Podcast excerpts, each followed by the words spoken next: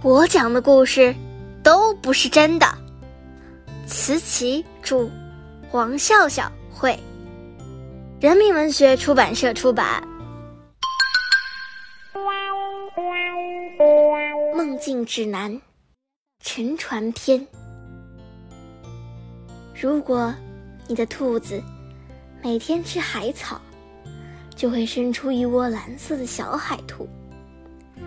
如果你允许小海兔睡在枕头边，你一定会梦到大海。喜欢大海的人梦到了大海，会比不喜欢大海的人梦到了大海有意思一百倍。不喜欢大海的人，只能梦见稀稀拉拉的小鱼；喜欢大海的人，会梦见巨大的珊瑚群、无数个岛屿、不停说话的小鱼群和一条沉默的大鱼。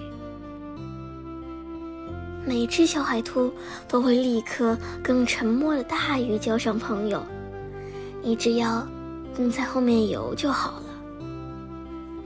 沉默的大鱼会带你们去找一座沉船，沉船里有无数金银珠宝，但你只能在这里赏玩，不能把任何一件珠宝带回家去，否则。沉船就会带着你一起沉入海底深渊。沉船里有三个房间，第一个房间里放着船长的日记，你可以读一读。大鱼说，里面夹着藏宝图，可自己不识字。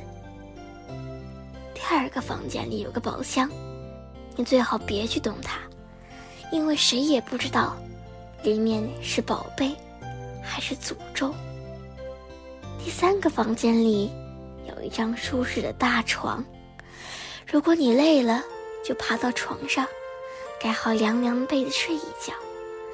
当你醒来时，梦境就结束了。